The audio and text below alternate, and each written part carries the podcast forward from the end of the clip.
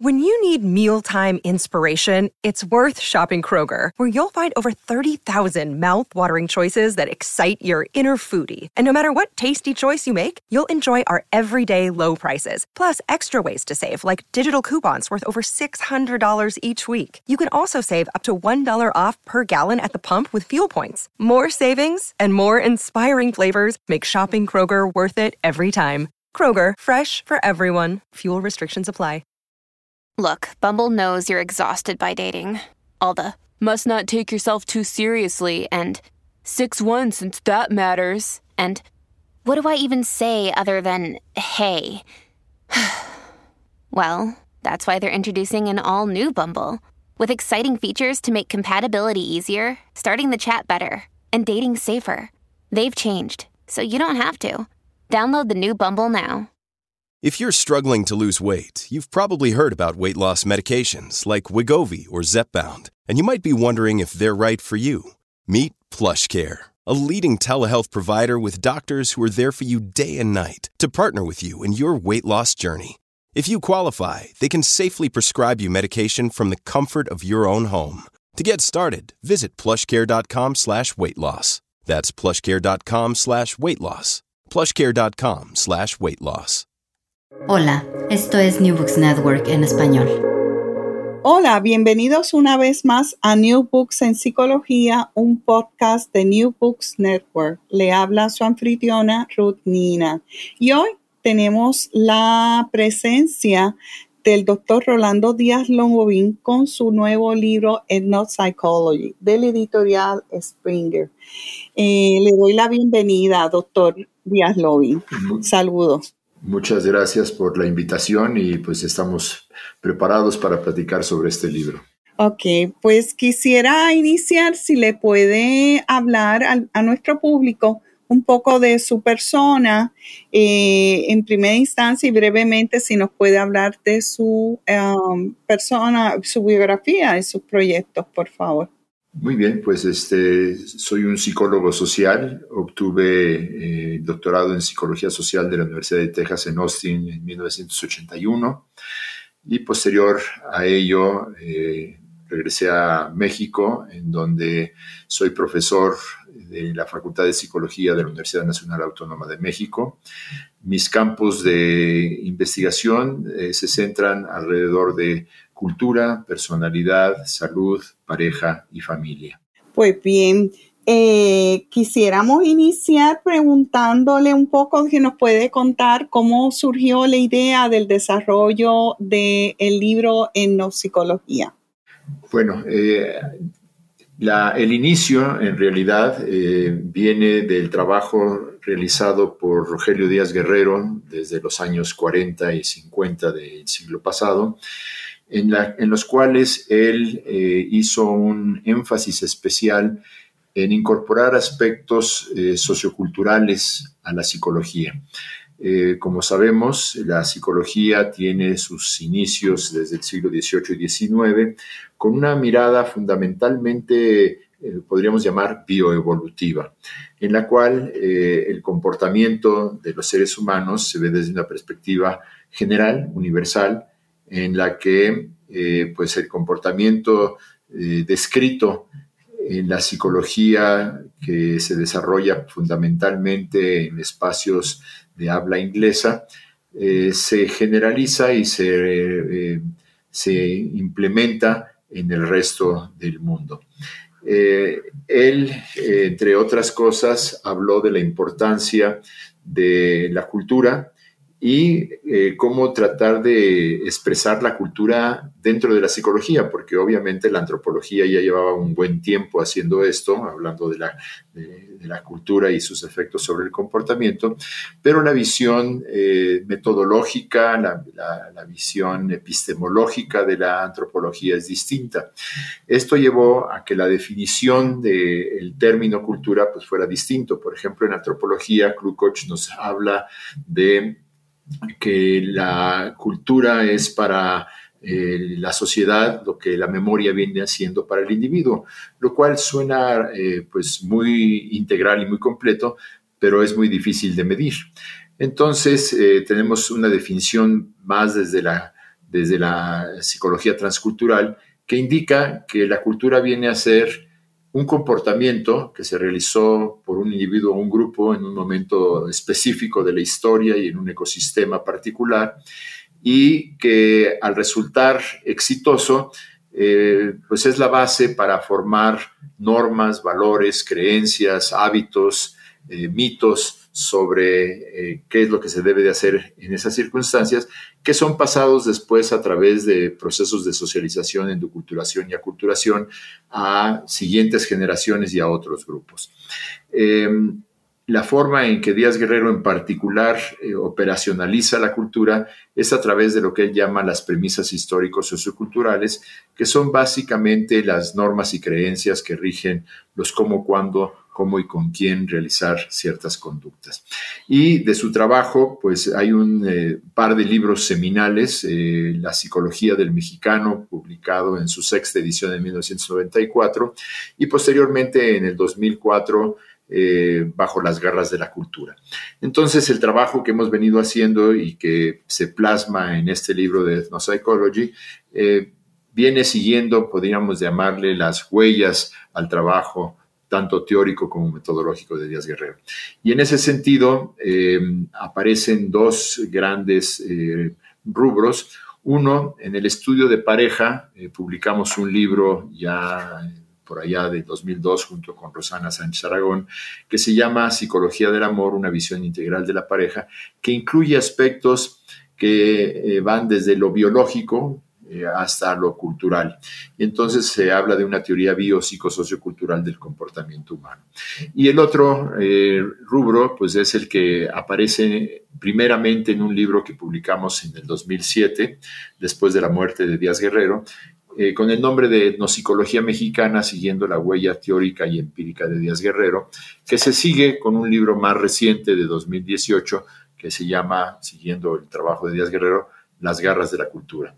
Es decir, eh, las premisas a través de el tiempo en México. Y ese es el preámbulo para este libro. Ahora, eh, en Springer tuvieron la afortunada idea de que había mucho trabajo escrito en español dentro de la psicología que debería de estar inserto dentro de la visión más general, integral de la psicología mundial.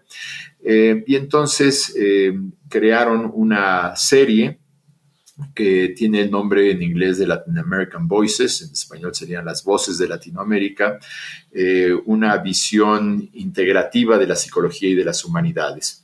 Y este libro, Ethnopsychology, Pieces from the Mexican Research Gallery, es precisamente el primer libro de esta serie eh, en el cual pues, este, se plasma eh, lo que hemos venido realizando un grupo bastante amplio de profesores, investigadores y estudiantes en torno a eh, la psicología desde una perspectiva cultural.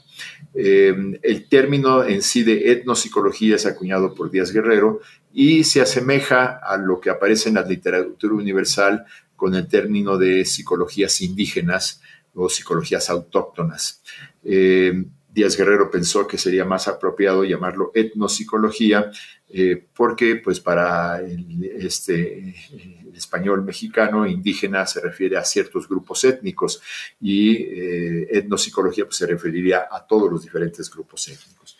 Entonces, ese es el inicio de este libro. Ah, gracias, doctor Díaz Loving. Eh, me parece muy interesante la información que nos ha brindado, porque parte también de conocer que nuestro público conociera los inicios del desarrollo de esta idea. También el concepto de psicología, que era el que le iba a, pedir que clarificara a cuál se refería. Eh, y pensando eh, y siguiendo su línea, se puede hablar entonces de que hay una psicología del mexicano eh, con, con todos los trabajos que ustedes han desarrollado. Bueno, sí, eh, podríamos decir que eh, existe una psicología del mexicano eh, desde el trabajo de Díaz Guerrero, y asimismo, podríamos decir que existen otras etnopsicologías. Hay un, este, libro que publica Díaz Guerrero junto con Ángel Pacheco, un psicólogo puertorriqueño, hablando precisamente de la etnopsicología como una ciencia nova, una nueva mirada, en la cual recogemos algo de lo que ha estado eh, pues, cuestionándose constantemente desde la psicología transcultural, eh, que es que existen ciertas características, ciertas conductas, ciertos patrones eh, que tienden a ser universales. Por ejemplo, podríamos decir que algún constructo como el autoconcepto, como la atribución, como las actitudes, son universales. Sin embargo, su definición, su forma de expresión, eh, podría ser idiosincrática a diferentes grupos sociales. Entonces, eh, pues la idea de esta etnopsicología sería pues plasmar una psicología universal, pero desde la perspectiva de grupos eh, culturales o espacios, nichos ecológicos diferentes. Y pues si hacemos un seguimiento de, estas ideas, hay eh, por primera ocasión en el año de 1988, eh, en un congreso que se realizó en Turquía, en Estambul, un primer eh, simposio en el cual se habla de estas psicologías indígenas. En el cual pues están algunos de los precursores de estas ideas, personajes como Harry Triandis, John Berry, Ipe Portinga, el mismo Díaz Guerrero, eh, que hablan precisamente de la necesidad de tomar en cuenta también las características eh, que son relevantes, que son importantes para diferentes grupos culturales. Eh, en un principio podríamos incluso pensar que estas etnopsicologías pues pueden crecer de, una manera independiente, autónoma, de este, algunas de las ideas del centro de la corriente de la, psicología principalmente este, de, habla inglesa, eh, pero también eh, se encuentra, sobre todo en el trabajo transcultural, pues comparaciones eh, y también miradas hacia dónde deberían de, este, enfocarse los esfuerzos para tener una psicología que no solamente pues sea relevante y sensible, sino también más aplicable eh, a diferentes contextos. Y entonces aparece este término de no psicología, para el cual Díaz Guerrero eh, no solamente afirma eh, los principios este, este, teóricos que se van a incluir dentro de la etnopsicología, sino también las metodologías a seguir, metodologías que ahora se han vuelto un poco más comunes, por ejemplo, incorporar aspectos cualitativos eh, como un principio de los trabajos en el campo de la, investigación para desde ahí eh, incorporar eh, poco a poco aspectos más cuantitativos y experimentales. Este método ha sido llamado ahora de abajo hacia arriba, construyendo desde las raíces para tener la, idea clara del concepto y en ese grupo cultural, y una vez que se tiene eso, pues entonces se empieza a hacer trabajos ya de, construcción de, medidas, de validación de estas mismas medidas eh, y de pues, sus correlatos y sus implicaciones en términos de predicción de conductas específicas. Eh, yo revisando el libro, eh, gracias doctor, voy mirando, si miramos una ojeada general, que hay una serie de conceptos que son fundamentales y me gustaría que nos diera su perspectiva. Por un lado, podemos iniciar con cuál es su mirada sobre el concepto de la cultura, que siempre están, eh, hay tantas miradas y tantas interpretaciones sobre ella pero vemos que el primer capítulo inicia hablando de la cultura, los ecosistemas y las conductas. Si nos podría indicar.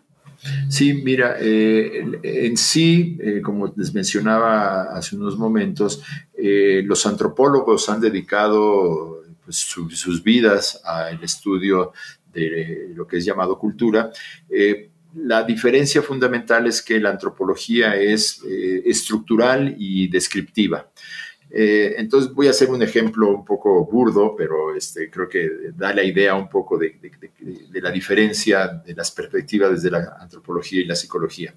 Eh, un antropólogo eh, describiría un fenómeno en particular. Entonces digamos que soy ahora un antropólogo y les voy a describir mi, este, un fenómeno. Entonces les voy a decir cuándo sucedió y les voy a decir dónde sucedió y les voy a decir cómo sucedió. Y entonces, eh, pues, ¿cuándo? Fue hace un año. Este, ¿Dónde? Tuve un viaje a Japón. ¿Cómo sucedió? Pues fui a una este, ceremonia del té. Eh, una joven en vestimenta tradicional se hincó frente a la taza, le dio una vuelta de este, media vuelta hacia la derecha y tres cuartos hacia la izquierda y esa es la descripción eh, del cómo, cuándo y dónde desde la perspectiva antropológica. Y si hay un psicólogo o grupo de psicólogas escuchando esta descripción, inmediatamente lo que preguntan es ¿y por qué? Porque la psicología es, eh, trata de encontrar cuáles son la, funcionalidad de un comportamiento, para qué sirve. Eh, por eso este énfasis en la parte evolutiva. Y entonces, eh, si preguntan por qué al antropólogo, el antropólogo va a hablar un poco más fuerte para explicarse otra vez y va a describir el mismo fenómeno sin hablar de los porqués. Entonces, lo que podríamos decir es que... Eh, lo que está sucediendo es que tenemos un poco lo que sucede eh, en, ese, en esa vieja este, anécdota de eh, tres eh, hindús ciegos tratando de describir un elefante cuando uno está agarrado de la trompa, uno de la cola y uno de una pata. Llegan a diferentes definiciones y descripciones de lo que están este, pues, observando o sintiendo en ese momento. Entonces, aquí lo que se trataría de hacer desde, desde esta etnopsicología es eh, poner énfasis en el dónde, cómo y cuándo, pero al mismo tiempo hacer énfasis en el por qué. Y entonces esto nos lleva a, pues, a fusionar, a integrar una mirada estructural desde la perspectiva de la antropología y una mirada funcional desde la perspectiva de la psicología. Y entonces eh, lo que se tiene que hacer es que se tiene que situar el comportamiento en un ecosistema, en un espacio, en, una, en un nicho particular. Y entonces por eso se vuelve fundamental el hacer estudios de abajo hacia arriba. Primero se hace una exploración amplia, una descripción amplia del fenómeno, este, que sería lo que tradicionalmente haría el antropólogo, y después, una vez que se hace eso, se empieza a construir alrededor de eso eh, definiciones conceptuales que puedan eh, ser más ah, eh, adecuadas para su operacionalización. Eh, como un ejemplo que se describe en una parte del libro, eh, junto con eh, Mirta Flores Galás, empezamos desde los años 80 haciendo una serie de investigaciones sobre el constructo de la asertividad que por cierto es un constructo muy utilizado en la psicología organizacional y laboral y dan cursos y capacitaciones en torno a esto eh, en muchas de nuestras culturas eh, que son que tienden a ser eh, más colectivistas, le ponen más interés al grupo que al individuo, mientras que las individualistas ponen más atención en sus en las necesidades y los gustos del individuo. entonces, lo primero que nos preguntamos era dentro de la literatura de la asertividad, pues este, cómo se eh, define. Y pues eh, la parte más conductual de la asertividad son una serie de trabajos realizados por Wolf que no solamente llevaron una definición, sino operacionalización, desarrolló una serie de instrumentos para medir la asertividad. Pero si vamos a, poner la palabra asertividad dentro de un este, inventario, un cuestionario, pues quisiéramos saber qué es lo que la gente entiende por eso. Entonces hicimos estudios eh, de escalamiento multidimensional, hicimos redes semánticas, asociaciones libres, hicimos este, eh, entrevistas preguntando eh, en torno a la asertividad y otros constructos y conceptos que se le, asemejaban. Y eh, el resultado final es que para los mexicanos la asertividad se define como el acertar, es decir, estar en lo cierto, que no tiene nada que ver con la definición psicológica que Wolf hizo de la asertividad.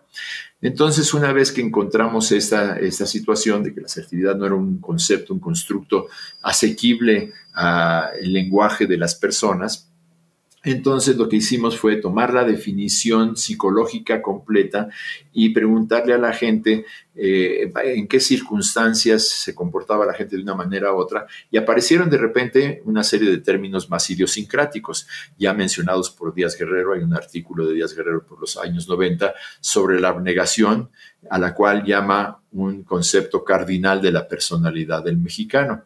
Eh, ¿Y a qué se refiere la abnegación? Pues se refiere básicamente a que cuando eh, nos preguntan qué es lo que nos gustaría, nosotros respondemos en, en, términos de lo que le gustaría a la otra persona.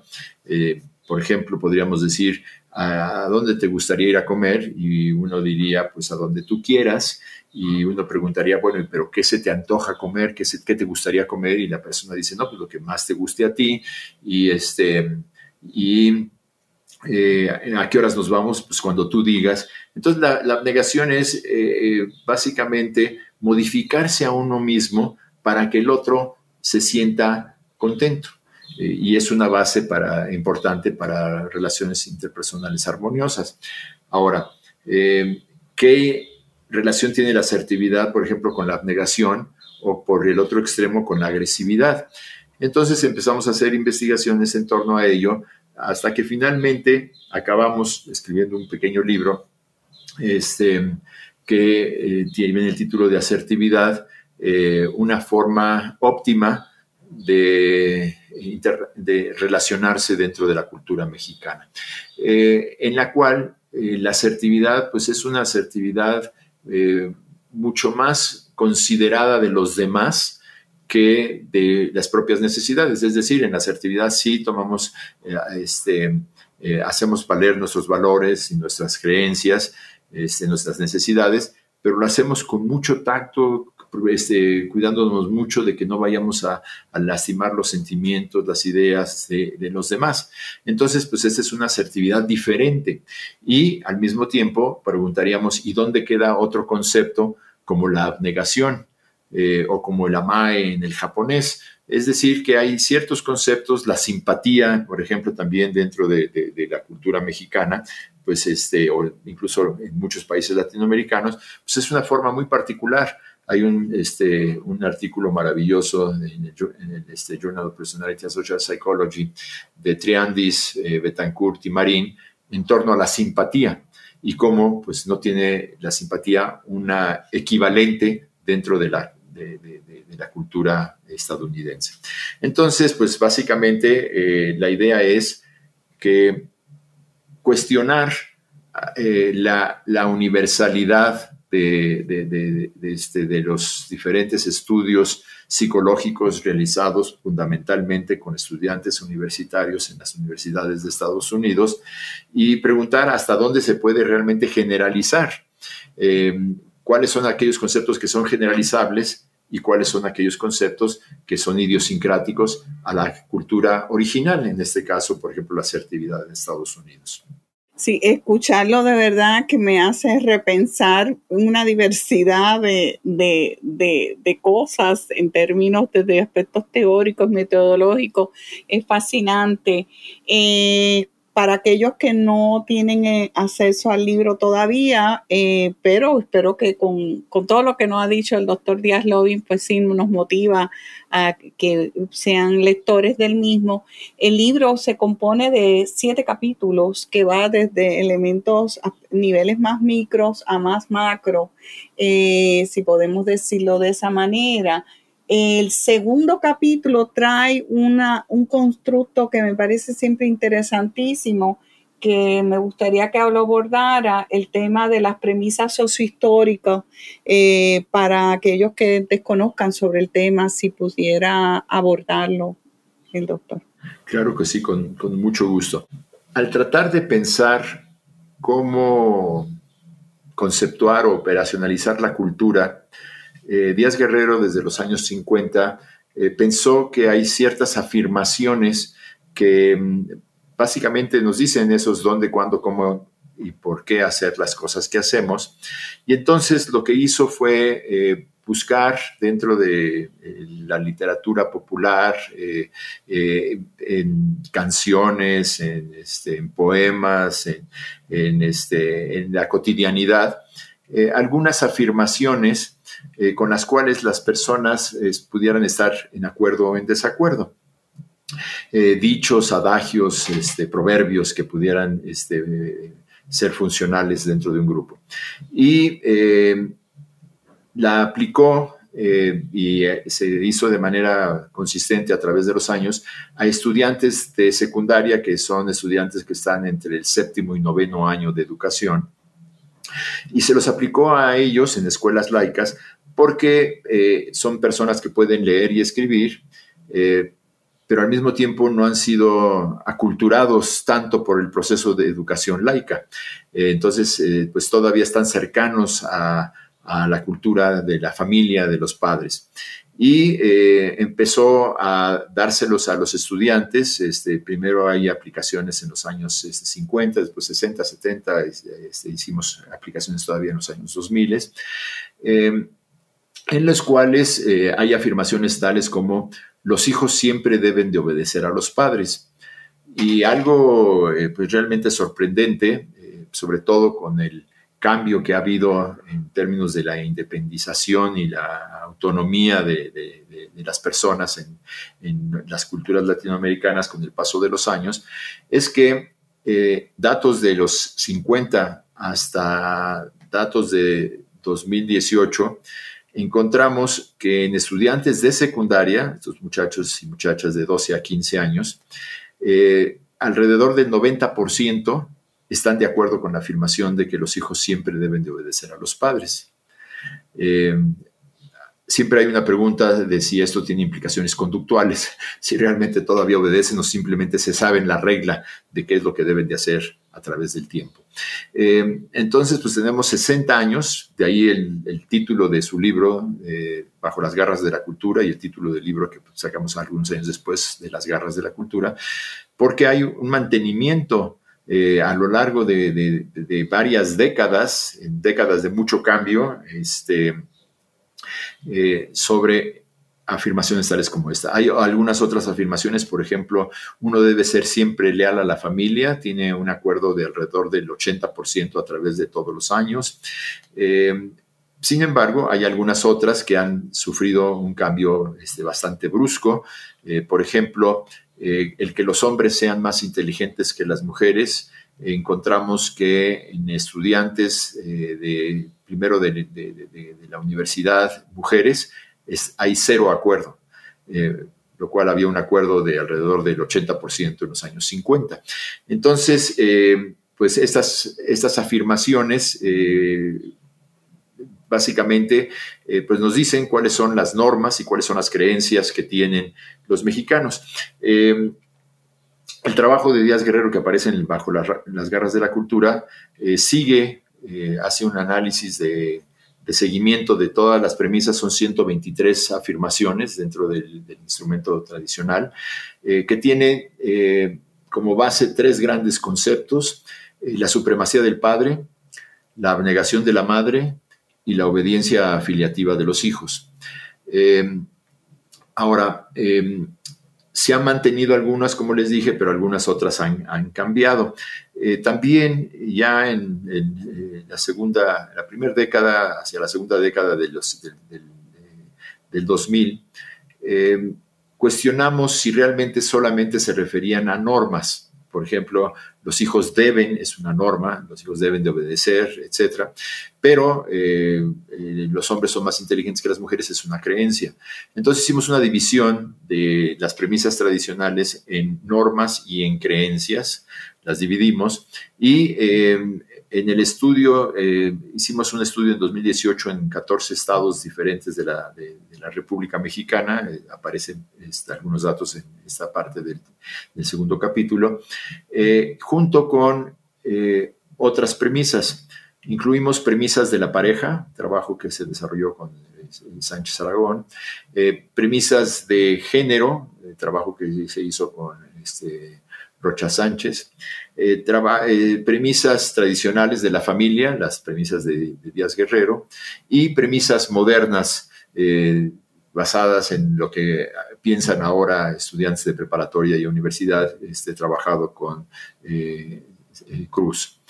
Y incluimos todo, hicimos un, nuevo instrumento que incluye todas estas, estas este, cuatro grandes escalas y la aplicamos en estos 14 diferentes estados de la República Mexicana y encontramos cosas muy interesantes. Por ejemplo, en términos de las normas, las reglas que se deben de seguir, eh, encontramos que el primer factor y el que explica la mayor cantidad de la varianza y tiene las medias más altas es un factor de equidad.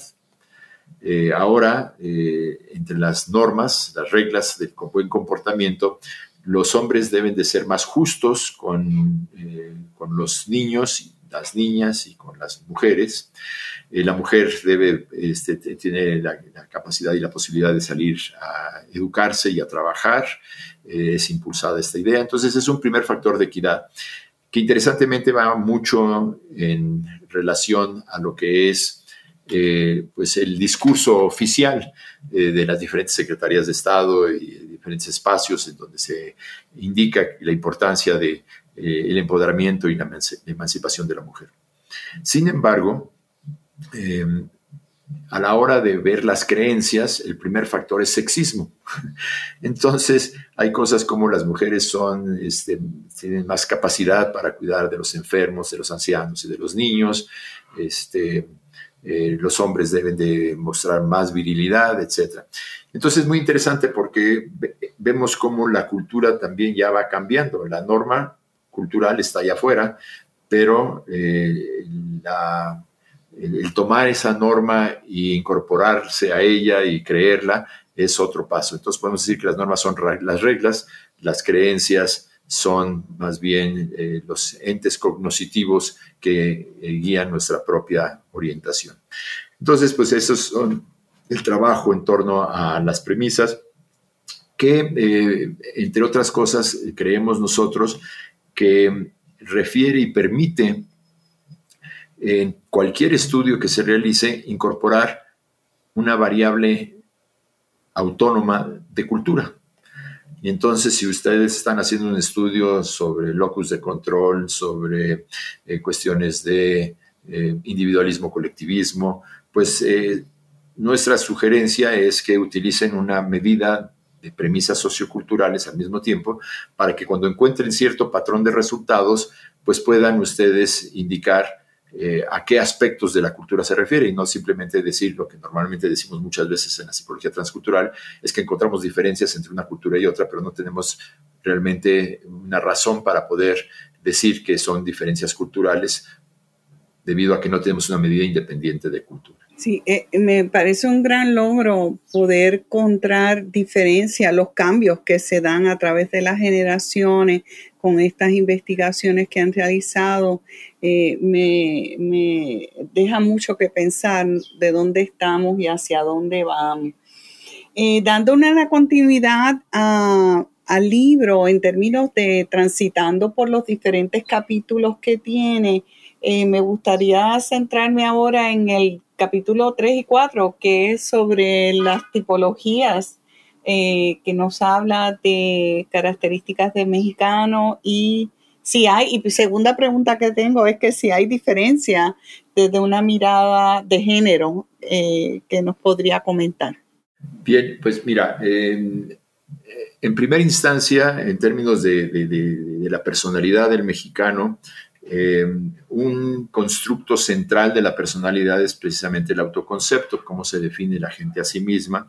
Y eh, en ese sentido, eh, desde los años 80, con la colaboración de un psicólogo brasileño, Jorge La Rosa, hicimos una serie de trabajos en torno a tratar de eh, encontrar el autoconcepto del mexicano utilizando técnicas eh, en las cuales eh, pues, podremos llamarlo una tormenta de ideas, trabajando con diferentes grupos de, estudiantes de preparatoria y universidad, preguntándoles cómo se definían a sí mismas y de ahí elaborando los adjetivos que describirían al mexicano.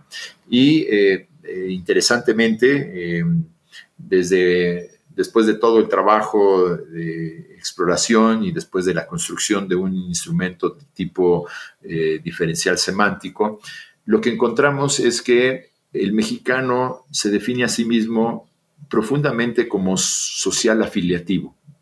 Esa sería la caracterización más genérica del mexicano, es social afiliativo.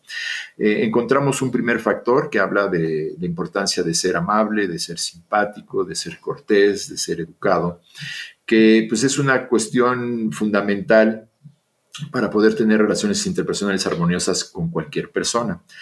Eh, después tenemos la importancia de la felicidad eh, para para los mexicanos, después la importancia de, la, de, ser amistosos, de ser sociables, comunicativos, eh, de ser románticos, de ser sentimentales. Entonces podemos decir que estas cuatro primeras dimensiones se refieren fundamentalmente a aspectos que tienen que ver con eh, aspectos socioafiliativos. Eh, tenemos un sexto factor, el quinto factor tiene que ver con características un poquito más instrumentales, un sexto factor que habla de la importancia de ser pacífico, calmado, este, de, ser sereno, de tomar las cosas con calma, etc. Eh, y entonces, pues lo que cierra esto es definitivamente la importancia de los aspectos sociales y afectivos para la descripción de la cultura. Y con ello, pues ahora tenemos también una medida que es más apropiada para poder describir al mexicano. Hay pocos instrumentos, por ejemplo, si ustedes ven los cinco grandes este, de Costa y McRae, pues hay eh, solamente uno, agreeableness, que es así como ser agradable, que se parece un poquito a esta visión socioafiliativa, pero es un solo factor. Y en un estudio que hicieron eh, Díaz Guerrero y Rodríguez, aplicando la escala de autoconcepto y la escala de los cinco grandes, se encontraron correlaciones muy bajas, eh, lo cual implica que pues, este, no son tan grandes los cinco. a lo mejor este, describen algunos grupos, pero no parece ser tan adecuado para describir las, las cuestiones idiosincráticas de algunas culturas. Y en términos del el género, eh, pues eh, eh, debemos decir que el género es un constructo altamente complejo, que incluye aspectos de personalidad, incluye aspectos de roles, incluye aspectos de conductas muy específicas dedicadas a cada uno de los, de los sexos, implica actitudes hacia ello y Aquí, eh, a pesar de que hicimos, hemos hecho trabajos en la identidad de género completa, eh, creo que el trabajo más este, central ha sido en, torno a la personalidad. Y en eso eh, nos referimos fundamentalmente al trabajo que realizaron Spence y Helmreich, desarrollando un instrumento que se llamaba el Personal Attributes Questionnaire, el cuestionario de atributos personales, que habla de que la masculinidad y la feminidad se pueden entender en términos de instrumentalidad y expresividad y que a su vez hay eh, características instrumentales positivas, por ejemplo, ser responsable y trabajador, hay este, instrumentales negativas como ser eh, agresivo y este, eh, y autoritario, puede haber este, eh, expresivas positivas como ser tierno y cariñoso y puede haber expresivas negativas como ser chillón y quejumbroso. Eh, en varios estudios originales lo que hicimos fue hacer trabajos con el instrumento desarrollado por Spencer Helmreich, pero pues, su instrumento, sus adjetivos vienen de, del Webster, del diccionario de, habla inglesa, y pues obviamente no contiene todas las características este, más eh, específicas del mexicano. Entonces lo que hicimos fue eh, hacer eh, grupos focales en donde preguntamos a las personas que nos dieran todas las palabras que describían a hombres y mujeres y con ello acabamos con un instrumento que eh, este, originalmente tenía alrededor de 280 adjetivos. Eh, preguntamos qué tan típico y qué tan ideal era para hombres y mujeres tener estas características y ahí empezamos a tener ya una gran sorpresa. Eh, estas características, como decía Henry y Spence, son efectivamente normativas. Y entre las cosas normativas encontramos, por ejemplo, que ya para las personas de la Ciudad de México, hombres y mujeres de diferentes edades y diferentes escolaridades, eh, características como ser responsable, trabajador, eh, el, ser este, eficiente, eficaz, eh, son características más típicas en mujeres que en hombres. Y entonces, pues esto nos dice que en realidad eso que pensábamos que era fijo, masculinidad y feminidad, pues en realidad son instrumentalidad y expresividad y puede variar de acuerdo a la cultura con la que se esté trabajando. Y entonces, pues ahora hablamos de instrumentalidad y expresividad en, lugar de masculinidad y feminidad, y pues todos los correlatos y las diferentes eh, implicaciones que tiene el desarrollar estas características.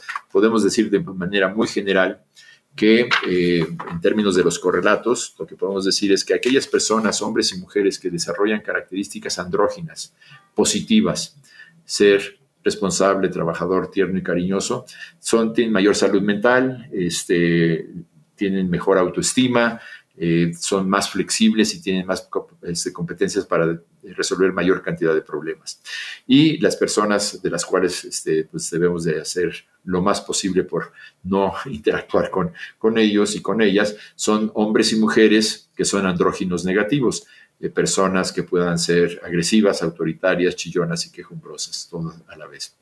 Eh, y tiene esto implicaciones para las relaciones interpersonales, relaciones de pareja, relaciones familiares, relaciones este, en, el trabajo, etc. definitivamente el constructo de género es complejo, eh, escuchando todos los hallazgos que ustedes han tenido. Pienso que no sé si quisiera abordar algo más sobre las investigaciones del área de personalidad, porque sé que han estado tocando algunos de los elementos que trabajan como asertividad, lucos de control y empatía. No sé si quería comentar algo más en el programa sobre el, capítulo que toca la personalidad. Bueno, mira, eh, creo que de las características de personalidad que, estamos trabajando más este, en estudios recientes, es eh, unas buenas maneras de medir este locus de control, este, eh, que sean adecuadas. De hecho, desde los estudios que hicimos en los años 80 habían aparecido formas de control no establecidas en la cultura anglosajona.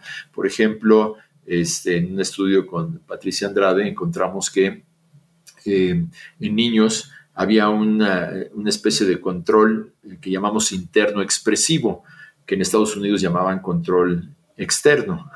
Y el control interno expresivo es eh, un niñito, una niñita que se acerca a la mamá y le dice que la quiere mucho y que es muy bonita y que si por favor le ayuda a hacer algo. Entonces, pues se está controlando la situación, pero lo está haciendo a través de otra persona. Y eh, más recientemente hemos estado trabajando eh, con toda esta parte eh, que tiene que ver con el individualismo, colectivismo vertical y horizontal y en medidas adecuadas este, para estos constructos, tanto a nivel social como a nivel individual. Y eh, pues eso, esos trabajos están eh, aplicándose a, muchos diferentes campos. Acabamos de publicar una escala que, desarrollamos en, la revista internacional de psicología social, que está teniendo pues, este, mucho impacto y que estamos viendo que, tiene efectos sobre otras áreas que no incluimos todavía en este libro, que tienen que ver con la parte de la salud. Hemos estado trabajando con cuestiones de obesidad y de, sexualidad eh, y tanto el locus de control como el individualismo colectivismo parece ser que tienen un impacto importante sobre los patrones de conducta. Ok. Eh, entonces, en cuanto a las investigaciones que nos presenta el libro sobre las relaciones de pareja desde el contexto biocultural, ¿qué, podríamos comentar sobre esa, esa área? Pues eh, mira, esta es una de las áreas que, en la cual nos hemos enfocado eh, un grupo importante por más tiempo creo que la parte central es el desarrollo de la teoría biopsicosociocultural de relaciones de pareja, eh, en la cual, pues básicamente lo que indicamos es que hay aspectos evolutivos y biológicos que definitivamente tienen un impacto este, sobre, el sobre la forma en que se dan las relaciones. El ecosistema en donde se dan estas relaciones es importante y la interacción entre esas necesidades biológicas y el ecosistema producen una serie de normas, reglas que afectan eh, la manera en que cada uno de nosotros nos desarrollamos y entonces desarrollamos diferentes estilos de apego, diferentes eh, eh, estilos de comunicación, de poder, de negociación, de amor, que llevamos a nuestras relaciones y en ellas, pues, este, a la hora de interactuar en diferentes etapas de la relación, salen a flor estas características que tenemos eh, y eso impacta sobre las conductas que tienen las, parejas y sobre la evaluación que hacen, su satisfacción con las relaciones y esto a su vez pues impacta este, a las personas, a su salud mental, a, los grupos que están con ellos. Eh, una parte importante en este trabajo fue no solamente eh, conceptuar cada uno de estos fenómenos, este, por ejemplo, el trabajo de Volvi sobre estilos de apego y después el trabajo de Bartolomeo diciendo que son cuatro en vez de tres estilos, es fundamental, pero cómo lo mides, pues tiene que, ser, tiene que ver otra vez con el aspecto cultural. Entonces, para cada uno de estos eh, conceptos, hemos hecho el mismo proceso de abajo hacia arriba para construir eh, instrumentos y medidas que sean apropiadas para poder eh, realmente impactar no solamente sobre el entendimiento, sino también la formación de los profesionales que se dedican al trabajo en este campo. Gracias, doctor. Eh, quería entonces pasar al tema de la familia, que veo que ustedes trabajan uno de los constructos que ha sido tan fundamental a través del campo de la psicología, desde que inició el estudio de la psicología de la familia, que es el, sobre el tema del funcionamiento. ¿Qué podríamos decir dentro de las investigaciones que ustedes han realizado sobre dicho constructo? Bueno, eh, esta parte de la familia central, eh, efectivamente la pareja recibe eh, mucha publicidad, pero dentro de nuestras culturas la familia es una parte central. de hecho, hace algunos años, en Estados Unidos se creó una iniciativa para matrimonios saludables que tenía una gran cantidad de dinero. Eh, y una de las cosas que, eh, porque estuve involucrado en crear una iniciativa hispana para, este, eh, para las parejas, una de las cosas que les decía desde ese momento era que si iban a trabajar con, trabajar con las familias hispanas, deberían de mover sus proyectos hacia la familia más que hacia la pareja, porque finalmente la familia acaba estando tremendamente involucrada dentro de los aspectos de la pareja. Por ejemplo, una de las cosas que, había era, tenían programas de intervención eh, con parejas y una de las cosas que hacían era que le daban 100 eh, dólares a la pareja para que se reencontrara. Y en Estados Unidos las parejas anglosajonas lo que hacían es que se iban a, a una fiesta o se iban de, vacaciones y se reencontraban. Cuando le daban 100 dólares a la familia este, mexicana en Estados Unidos, lo que hacían era que iban y compraban algo para la abuela, algo para los niños, y entonces eh, pues es una definición distinta. De hecho, en un trabajo de Díaz Guerrero y Salay, usando asociaciones libres, cuando preguntan qué es familia en Estados Unidos, la gente dice esposo y esposa. Cuando preguntan en Colombia y en México qué es familia, la gente dice hijos e hijas. Entonces, eh, pues nuestra definición eh, eh, desde la familia, de cómo funciona toda la familia, es fundamental para el bienestar de nuestras poblaciones. Entonces, en este, en este capítulo hablamos no solamente de la familia, sino de cómo son las relaciones interpersonales dentro de la familia para que funcione o no funcione. Y entonces hay trabajos muy importantes que ha hecho, por ejemplo, Patricia Andra de Palos en torno a cuestiones de estilos de, de parentalidad, eh, para, este, para, y el efecto que estos tienen sobre el desarrollo de, los niños y de la familia.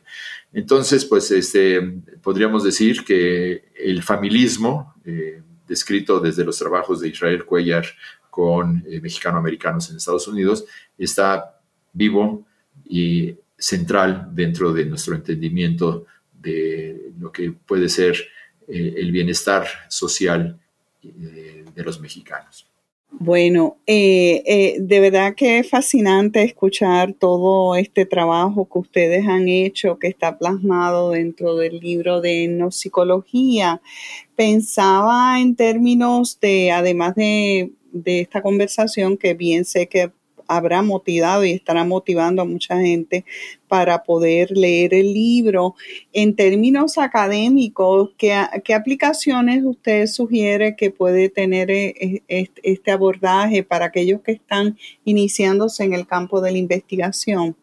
Bueno, yo creo que, es fundamental eh, para poder hacer investigación que tenga realmente un sentido universal, global, eh, local, regional. Eh, hay que tener un entrenamiento profundo en todas las metodologías.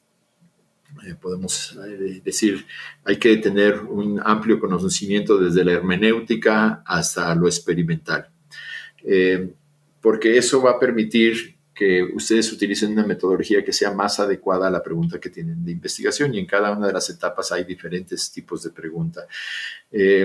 Creo que el tener esta mirada en la cual no solamente tenemos todas estas metodologías, sino una mirada teórica más similar a, por ejemplo, la que propone Brofenbrenner en su teoría ecológica, a la que propone Díaz Guerrero al hablar de hacia una teoría histórico, económico, bio, sociocultural, eh, nos va a permitir eh, tener una psicología que pueda ser mucho más aplicable porque eh, vamos a estar tomando en cuenta precisamente eh, las características del ecosistema con el que vamos a trabajar en términos profesionales.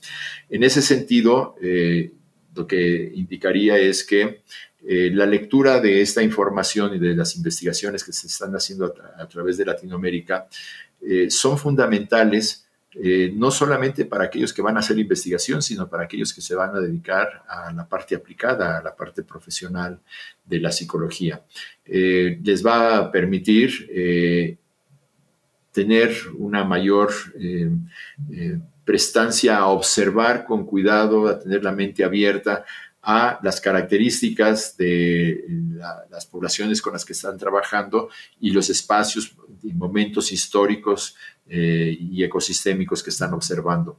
Eh, el no hacerlo nos lleva a implementar una misma, eh, mismo formato sin considerar este, ninguna otra cosa.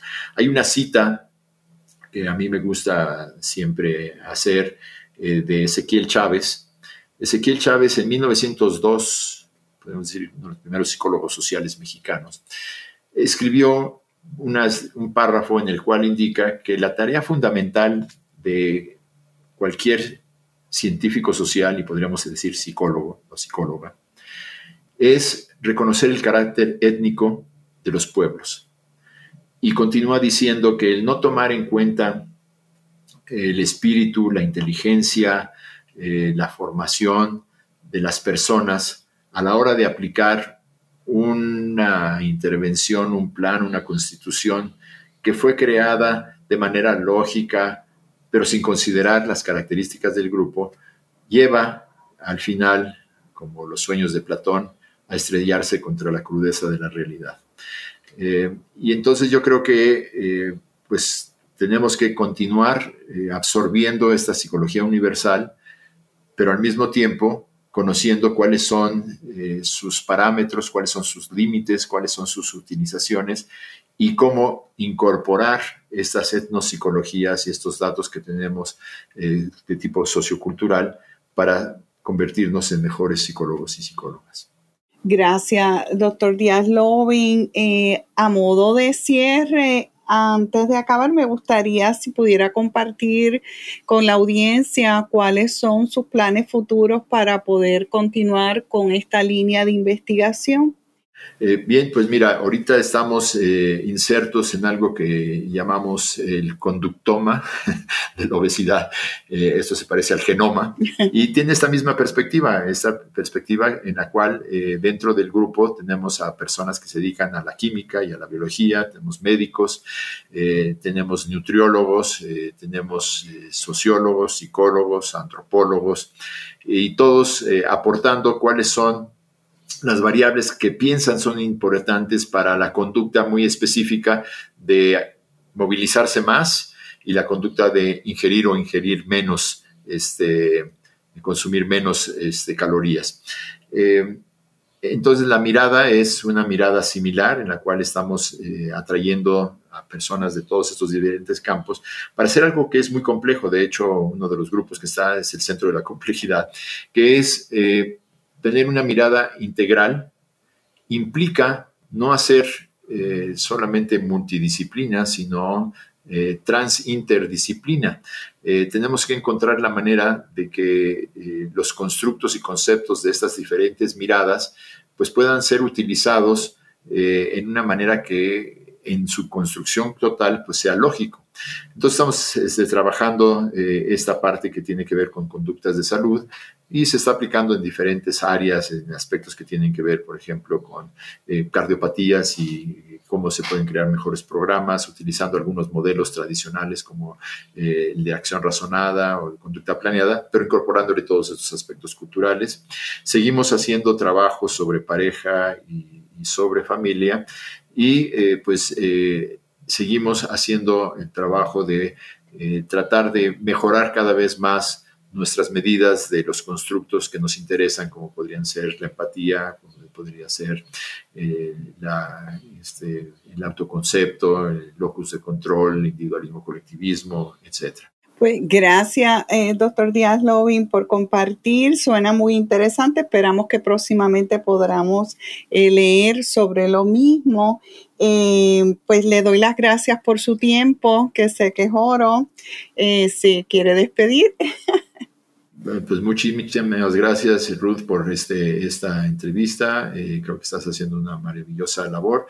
Y pues un cordial saludo a todos nuestros escuchas a lo largo de Iberoamérica.